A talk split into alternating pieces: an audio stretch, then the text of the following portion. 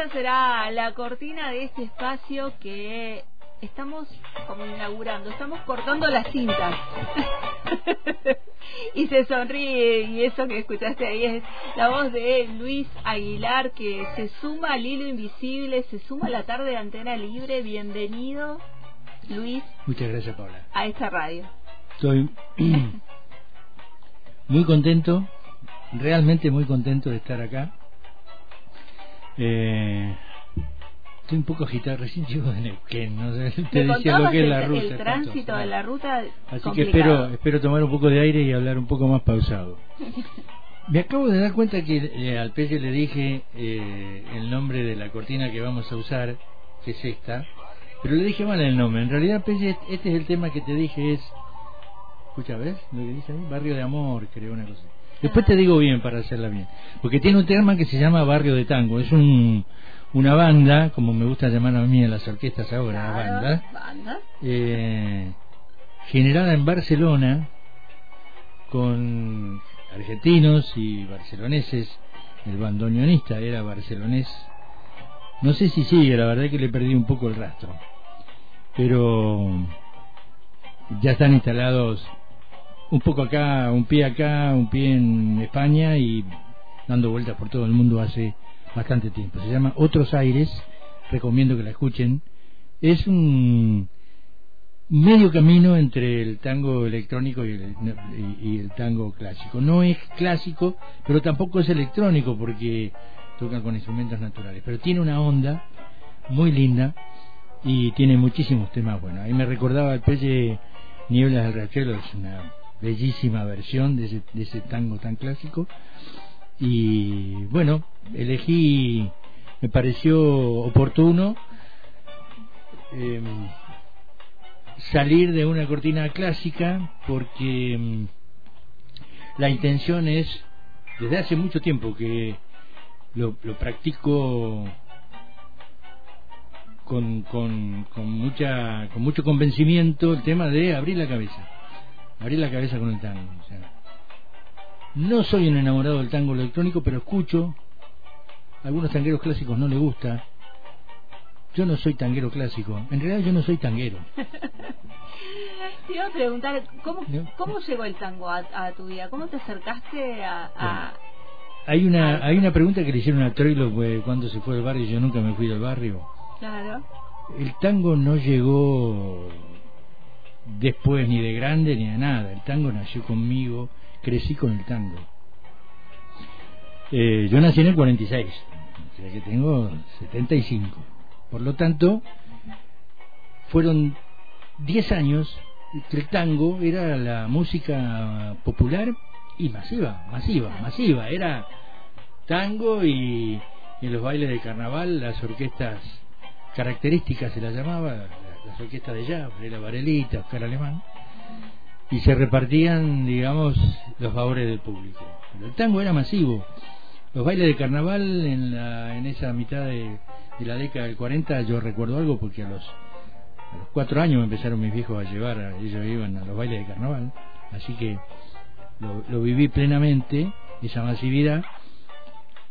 Eh, los clubes de Buenos Aires, que ahí nací, eh, en los carnavales había, eh, era una, una, una, una disputa mediática al otro día, los diarios publicaban las recaudaciones de los clubes que, organizaban los grandes bailes de carnaval. Había clubes de barrio, por supuesto, me imagino que en el interior también, acá sé que en la española se hacían los bailes de carnaval, pero los medios se convocaban por esas grandes concentraciones humanas. Boca, San Lorenzo, River, Vélez Fiel, bueno, los grandes clubes de fútbol y se disputaban las recaudaciones porque se hacían muchas recaudaciones. Eran concentraciones de 30, 40, 50 mil personas, Paola. ¿Me entendés? O sea, es casi lo que puede juntar hoy una banda de rock cuando llena River. Eran siete noches, siete, ocho grandes, ocho, ocho grandes bailes. Así que viví esa época muy de cerca. Eh, fueron los últimos diez años de supremacía del tango como música que identificaba a la Argentina, Buenos Aires, Argentina, hasta el 55. En el 55, con ese cambio de gobierno, con el derrocamiento del gobierno constitucional de Perón. Además se abrieron no solo las fronteras económicas, las fronteras comerciales, que tanto se defendía con la producción nacional y el control del comercio exterior, mirá de lo que estamos hablando hoy, el control del comercio internacional de grano, ¿eh? Eh, se abrieron las fronteras culturales, que no está mal, pero se abrieron para, para permitir el ingreso de una cultura musical diferente, muy poderosa discográficamente. Entonces, avasalló, avasalló.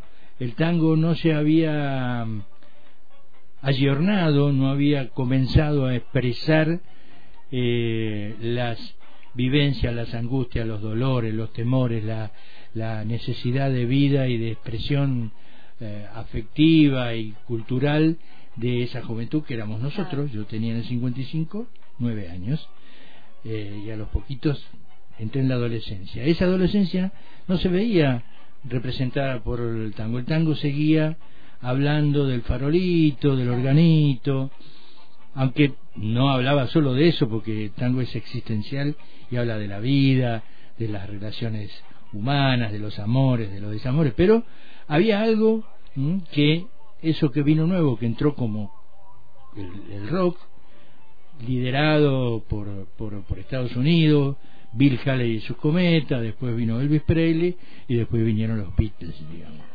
Y ahí fue un retroceso enorme, un retroceso enorme. Yo viví todo lo que vivió mi generación. El primer año que salí a bailar solo con la barrita del barrio, no bailé tango en los carnavales. Lo primero que yo aprendí a bailar fue tango y milonga, con una prima mayor, como se hacía antes. No había academias, no había talleres de tango. Pero cuando salí a vivir, viví lo que vivió toda mi generación.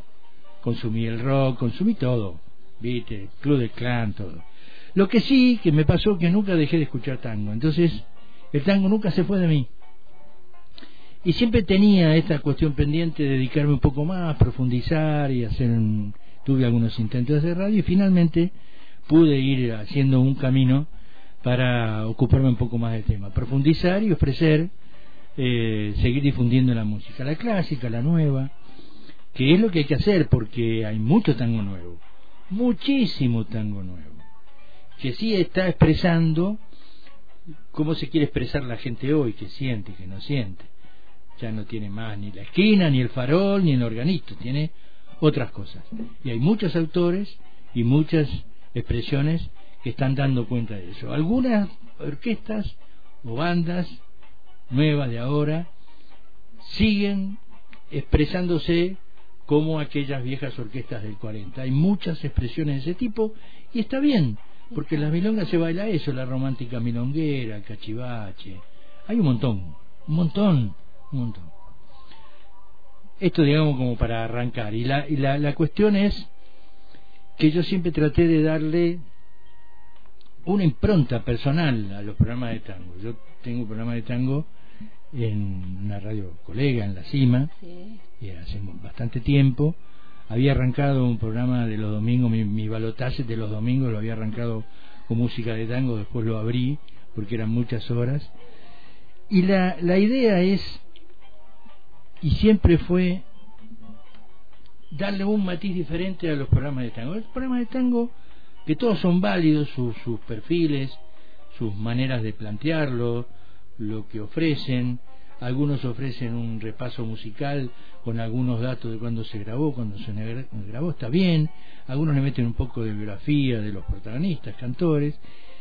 Yo siempre he tratado de, de plantearlo, además de hacer eso, de difundir la música, lo viejo, lo nuevo, las expresiones modernas, los cantores y las orquestas modernas, de mostrarlo como una, como una expresión de cultura popular muy fuerte, pero muy fuerte, que está enraizada en el inicio de la Argentina como nación, porque fue sobre finales del siglo XIX cuando se empezó a hablar de tango, que no era el que después. Hay mucha historia por contar, muchas cosas por explicar. Entonces, mirándolo como ese fenómeno natural que fue, que está ahí, plantado en el nacimiento de la nación, de la nacionalidad, recordá, y vos lo sabés muy bien, no hace falta que, que te lo diga, que sobre fines del siglo XIX llegó la primera inmigración, con lo que movilizó todo un país que recibió otra cultura y que se fueron amoldando. Y después en el siglo XX otra ola inmigratoria.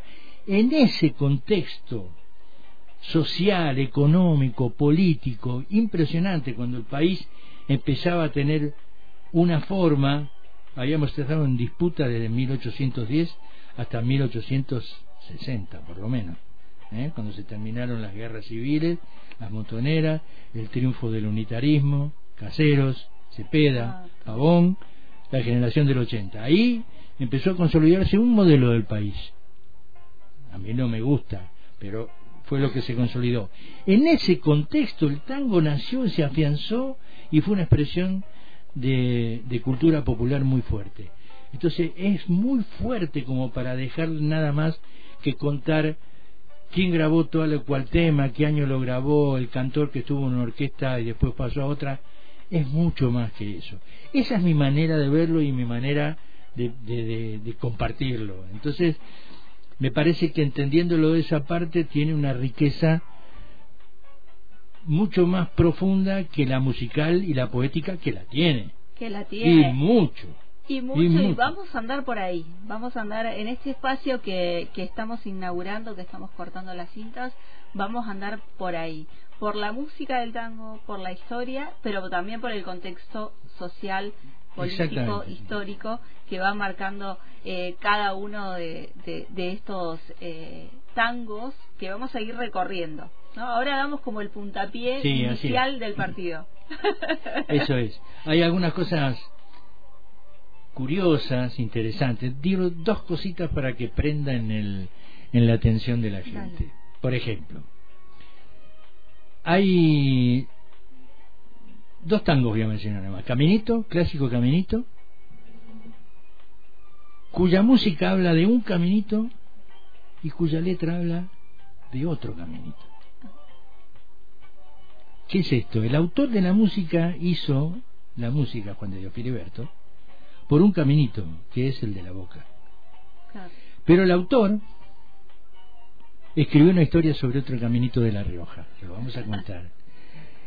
Y Madame Nibom, en la misma, en la misma, en el mismo, en, la, en esta misma lógica, habla de dos Madame Yvonne. La música habla de una Madame Yvonne montevideana y la letra, que la hizo otra persona, no el músico, habla de una Madame Yvonne francesa que se vino a la Argentina. Por ejemplo, para dejar instalado qué cositas vamos a ir compartiendo. Y pueden escucharlo todos los miércoles, eh, un ratito después de las 5, ahí nos vamos a estar encontrando eh, aquí en el hilo invisible. Eh, gracias Luis por sumarte a esta idea de, de, participar de la tarde de antena y de, bueno, compartir estos conocimientos. Vamos a ir aprendiendo muchas cosas que no sabemos eh, acerca de, esta música, así que te agradecemos por sumarte al Hilo Invisible. Bueno, te reitero mi agradecimiento por invitarme, nada más. Es, eh, el agradecimiento es mutuo. Hasta el próximo miércoles. Hasta el miércoles.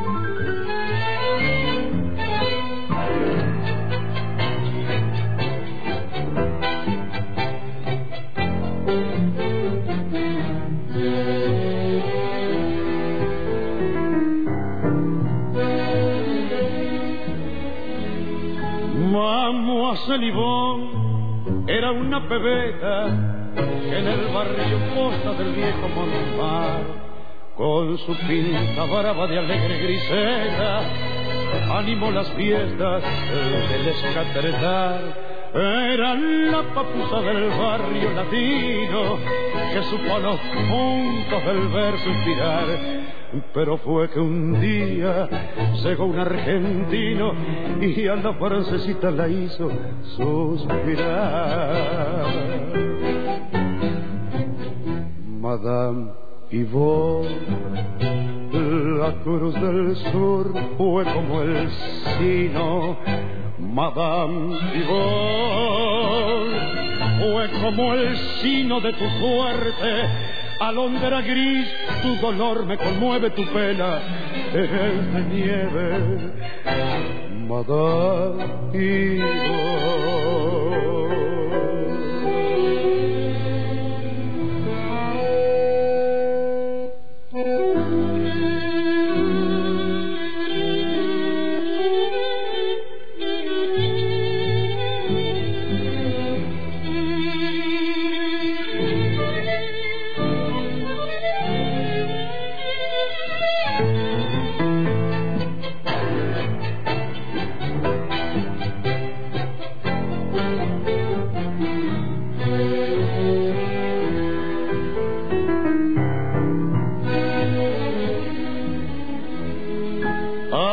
pasado diez años que zarpó de Francia, el Mademoiselle Yvonne, hoy es solo Madame, la que al ver que todo quedó en la distancia, con ojos muy tristes de su champán, ya no es la papusa del barrio latino, ya no es la mistonga florcita de mí, ya nada le queda ni aquel argentino que entre tango y mate el alzó de París.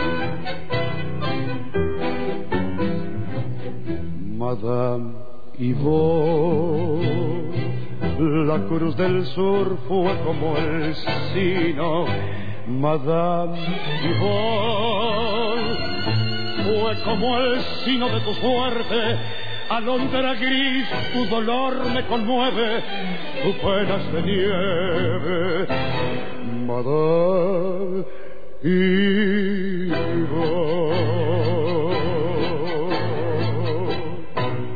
El hilo invisible, el hilo invisible. Antena libre. En el éter y también en tu dispositivo móvil de comunicación preferido. Por Radio Cat y en antena del medio libre.com.ar. Antena libre. poder de personas extranjeras estaba radicada en Paraíso.